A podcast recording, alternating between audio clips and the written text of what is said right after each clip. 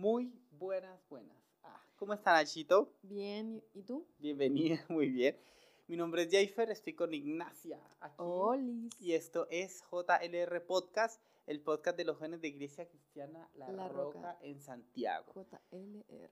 Epa. Oiga, acuérdense que estamos con, con el, el nombre para eh, Jorge, Javier, Jurisprudencio, que ustedes tienen que ponerle con JLR José a Rodríguez. nuestro, a nuestro amigo. Hoy tenemos un tema interesante. Súper interesante. Sí, porque resulta que ya hablamos de nuestro peor enemigo, number Sí. one. Y, ahora, vamos a hablar La parte 2. nuestro peor enemigo número dos. ¿Cuál sería? Nuestro Al- peor enemigo número 2. ¿Qué, qué, qué dice el público? Ah, yo creo que sigue siendo el mismo. Claro, obvio. Nuestro peor enemigo se, sigue estando frente al espejo cada vez que nos vemos en él. Sí. A menos de que estés en una película de terror y salga una monja diabólica en el espejo. Pero no, ese no es el punto. El punto es que nuestro peor enemigo siempre va a ser nosotros mismos. Sí. Y hoy vamos a hablar de un tema bien específico y es respecto a eh, lo complicados que estamos frente a la confesión. La confesión. ¿Qué es Sí. la confesión? ¿Qué es la confesión, Nacho? ¿Te has confesado alguna vez? Yo he confesado mis pecados, sí. Yo creo que no hay nada más costoso en la vida que hablar de lo malos que somos. Pero, pero ¿qué significa confesarse? A ver, cuéntame. Confesión, según la, la definición de diccionario, dice declaración, ya ahí hay una palabra que determina harto, Potente. declaración, o reconocimiento que hace una persona de un error, una falta o un delito, especialmente cuando la un juez. Bueno, eso es una definición. Y después dice declaración voluntaria que hace una persona de una idea, de un sentimiento o algo de que sabe que antes no había hecho explícito, no lo había exteriorizado. Nunca lo había dicho. Qué interesante. Ahora, eh, debemos dejar varios puntos en claro, ¿no? Y ahí en los comentarios, acuérdense de compartir para que podamos eh, eh, crecer también como comunidad y, y- y- y que esto se ponga mejor.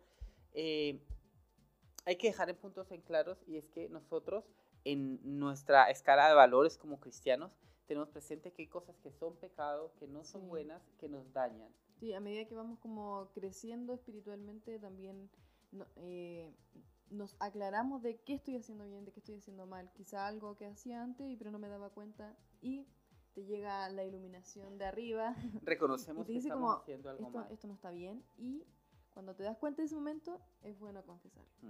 Ahora, nos damos cuenta también que hacemos cosas malas cuando vivimos la consecuencia de eso malo que estamos También. haciendo. Cuando tomamos una mala decisión y vivimos la consecuencia de esa mala decisión, ahí nos damos cuenta que estamos haciendo algo mal. ¿Ya?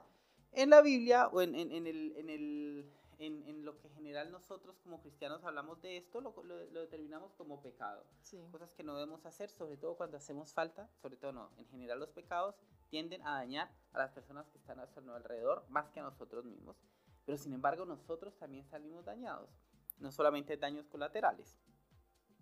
Ahora, hay algo interesante y es que en la Iglesia Católica eh, de, de tendencia romana existe algo del sacramento que es la confesión. Claro. Y Yo- está el confesionario. Está el confesionario. ¿Us- ¿Usted alguna vez fue a una iglesia católica? No. Nunca No. fue. Yo, yo he ido eh, en alguna un par de oportunidades. eh, eh, siempre eh, desde niño he ido a iglesias evangélicas de tendencia protestante, pero em, he ido un par de veces a iglesias católicas, sobre todo como por eh, velorios y, y este tipo de cosas, no más que eso.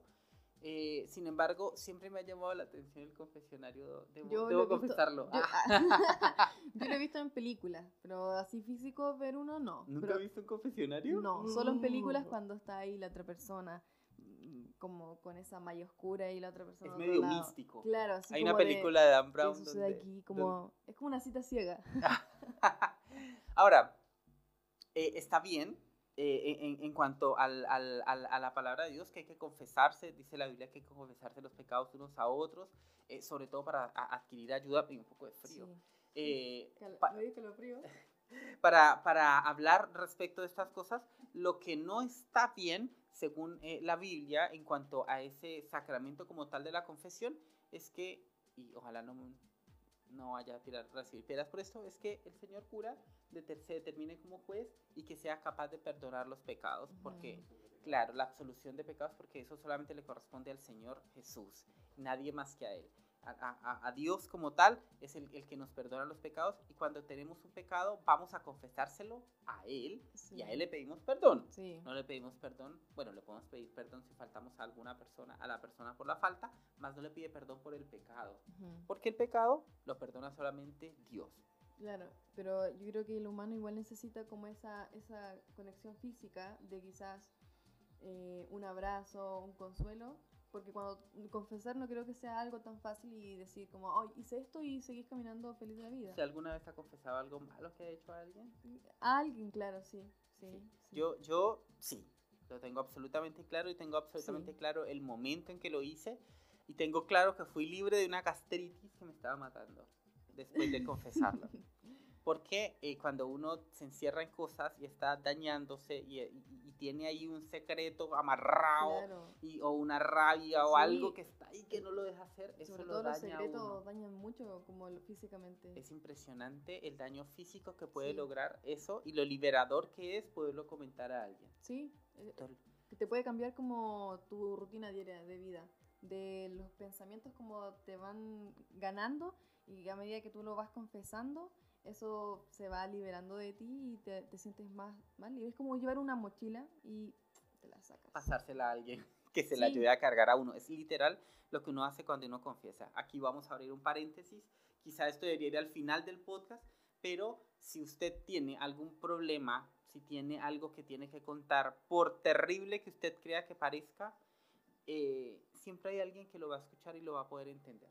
Sobre todo en la iglesia, eh, nosotros yo me considero que no soy perfecto, nunca lo voy a hacer eh, y tengo también cosas que sé que he hecho, que viví y que el Señor me perdonó y que me pudo sacar de eso y que no me van a sorprender fácilmente con algo.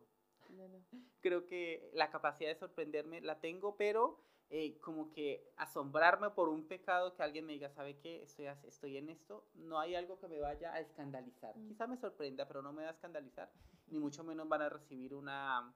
Eh, un rechazo de parte mía porque yo mismo me reconozco pecador. Claro, o como saber encontrar a la persona también indicada, que quizá estamos confiando como en cierta persona y no nos sentimos cómodos, como también buscar esa comodidad de, de tener un lugar seguro donde confesar. Mm. Ahora, eh, es, eh, vamos a hablar desde el confesador, no, desde, desde uno que confiesa. Entonces, lo primero es que el liberador, sí, totalmente. que uno se puede enfermar eh, y lo otro es que uno se amarra en eso y se amarga y no encuentra salida. Dice la Biblia que en el consejo de muchos está la sabiduría. Y si usted le cuenta su problema a alguien, a veces simplemente verbal. yo no sé, la, yo he ido al psicólogo, debo confesarlo también. En algún momento fui al psicólogo de mi vida y me daba risa porque al final él no hacía nada bueno, se hacía su trabajo, ¿no? Me esculcaba mi, mi, mi, mi, interior hasta lo más profundo, pero al final yo hablaba todo y yo caía en cuenta de las cosas. Sí. Y era como, ¿cómo no caí en cuenta de esto antes? Era porque nunca lo, había, verbalizado. Claro, porque son como ideas que uno tiene en, en, la cabeza y cuando uno lo dice, lo hace como una idea ya más concreta. Entonces uno al ver esa idea concreta dice, estaba ahí, o estuve haciendo esto, o cuánto tiempo lo, lo callé, cuánto tiempo no lo dije. Y creo que esa, esa expresión de liberarlo verbalmente nos ayuda a entender en qué estábamos y también nos ayuda a entender en que ahora no voy a ser así o ahora voy a cambiar o tomar una decisión. Tomar decisiones respecto a eso que ahora como que se ilumina. Es impresionante, pero literal se ilumina. Siempre ha estado ahí y de repente se ilumina y es como, oh, no puede ser. Y es liberador. Eso. Y, es, y, por eso es liberador. Uno puede tomar acciones respecto a eso. Así que em, e, en, la iglesia como tal, eh, siempre el, eh, la, la, persona encargada de escuchar esto como tal siempre ha sido el pastor, ¿no? Ah, está bien que sea el pastor y ahora los pastores tienen preparación para esto. Existen en, las, en, las, escuelas de teología y en los institutos eh, psicología pastoral y ahora desde este lado darse cuenta que uno no puede con todo. Claro, es que igual yo me pongo en un escenario de una iglesia de mil personas y, un, y que esté el matrimonio pastor es demasiado. Yo creo que terminaría trauma, traumado. Total, porque aparte las malas noticias cargan, cargan y como que le hacen perder la fe a uno en la humanidad. eh, no, es, no, es, no, es, para que no se lo cuenten a uno, sino para que yo, si me cuentan algo y veo que no puedo con eso porque me carece, carezco de herramientas, porque digamos yo no soy psicólogo, eh, decir, ¿sabe qué? Y, y, tener la capacidad de decir, yo puedo hasta este punto, claro. le recomiendo que hagan esto. Vea, sí. vamos a ver esto. ¿Será que puede tomar decisiones con esto? Conversémoslo con otra persona que yo sé que le puede ayudar y, y, y te, intentar buscar, porque al final uno cuando confiesa es porque tiene la actitud de querer cambiarlo. Claro, sí. Es como, estaba pensando en cuando uno confiesa como algo del pasado y versus el confesar como algo que estás eh, en el presente, como actual, y que ahí obviamente va a tener un consejo, porque si es del pasado es porque tú ya tomaste una decisión y ya lo dejaste en el pasado y ya cambiaste. Pero el del presente creo que hay como que asumir que va a, haber, va a venir un consejo o una dirección y es como tomar la decisión de decirlo, también va a ser tomar la decisión de cambiar. De cambiar. De tomar como una acción, de tener que hacer algo. Es bueno partir confesando. Es bueno partir confesando. Porque da el pie a cambiar. Sí. Ahora, no existen pecados que sorprendan a alguien porque todos estamos en la misma. Entonces, uh -huh. eh, esto es como para reforzar la idea de, que lo, de, de, hacerlo y que si usted tiene un problema, es decir, ¿sabe que Yo estoy luchando con esto.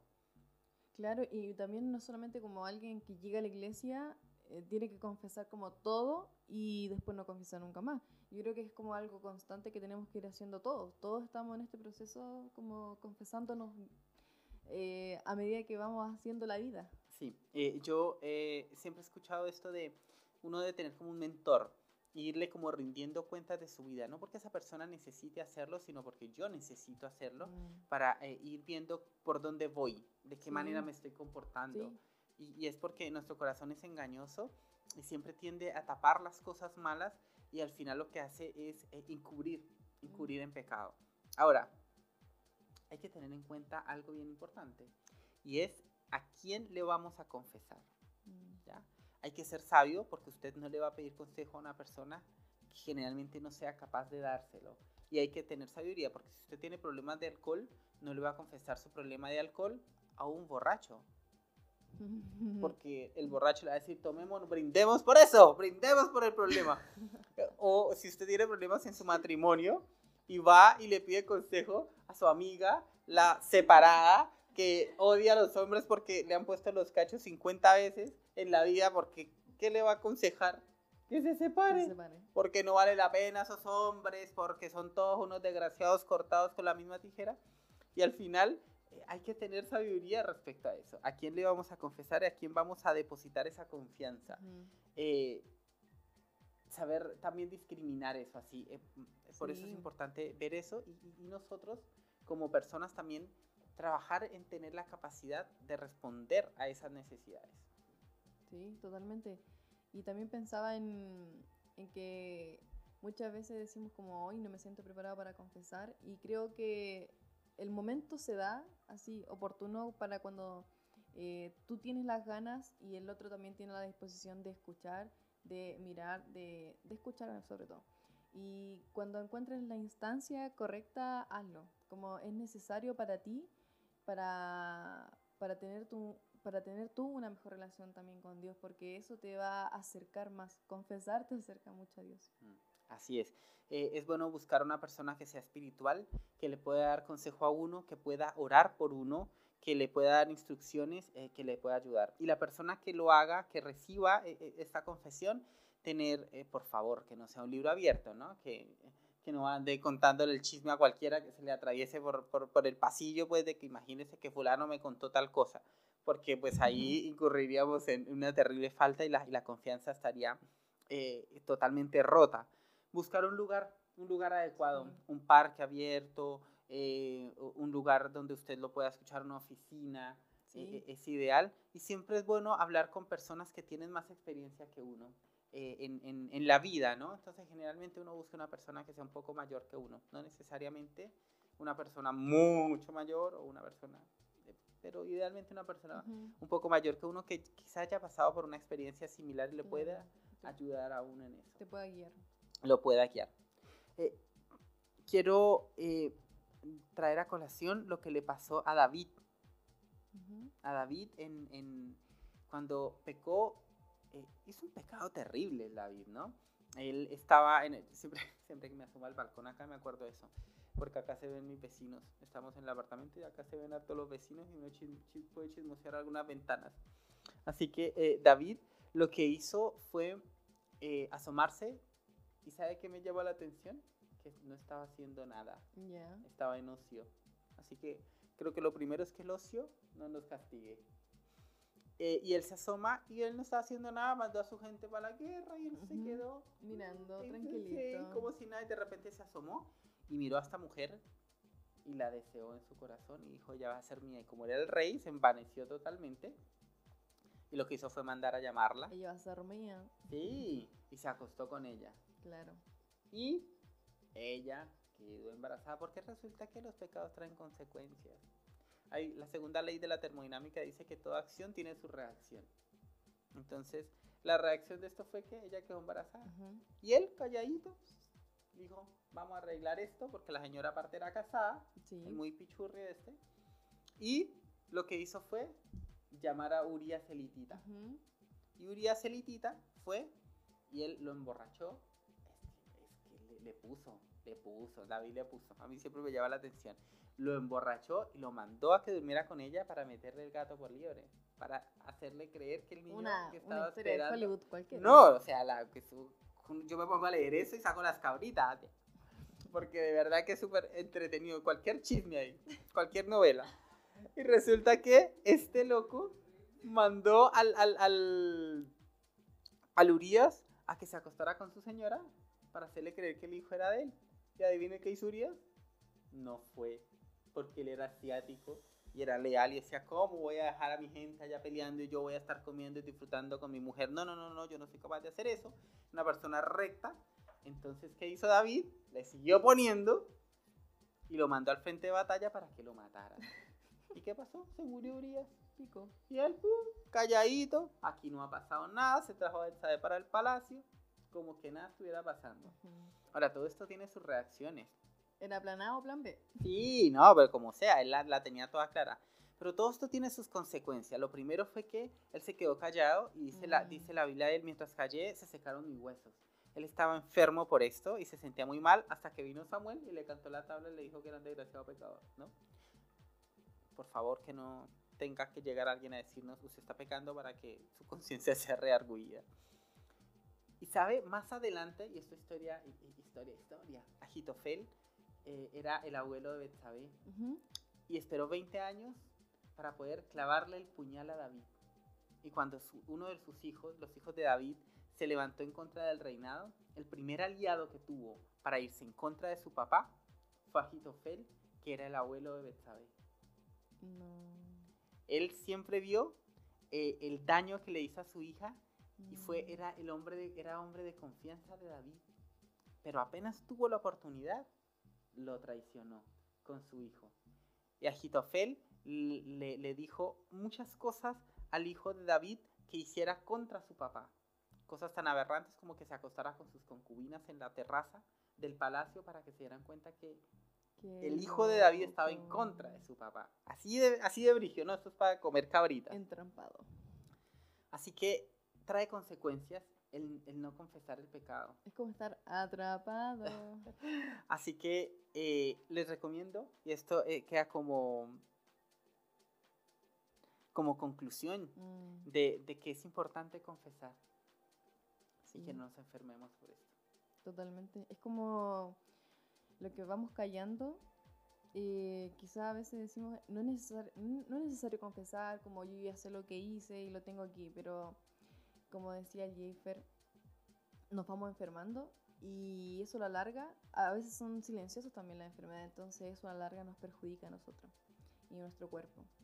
Y creo que es una muy buena opción que confieses ahora. Ah, Confiésate. dilo. Tú que estás ahí, no. Busca a alguien de confianza, Sí. hágalo, sepa que tiene que hacerlo, sepa que siempre va alguien que lo va a escuchar. Y si te cuesta relacionar como, eh, con- no confesar de una, así como, hola, ¿sabes qué? No, eh, forma una relación, cuenta, in- intenta eh, co- encontrar cosas en común y después ya que tú te sientas en confianza y tirarlo al hueso. Eso es súper importante. Eso es súper importante. Que haya una relación también ahí Sí, eh, y, y amarnos los unos a los otros. sí. Entonces, los invitamos. Si tienen dudas al respecto de esto, Déjenlo en los comentarios y también nos vemos el sábado para que podamos comentar, compartir todas nuestras opiniones, las dudas. Si tienen otra idea de cómo confesar con una cabina sin verse los ojos. Así que nos vemos el sábado. mm. nos vemos. Un abrazo, chiquillos. Chao.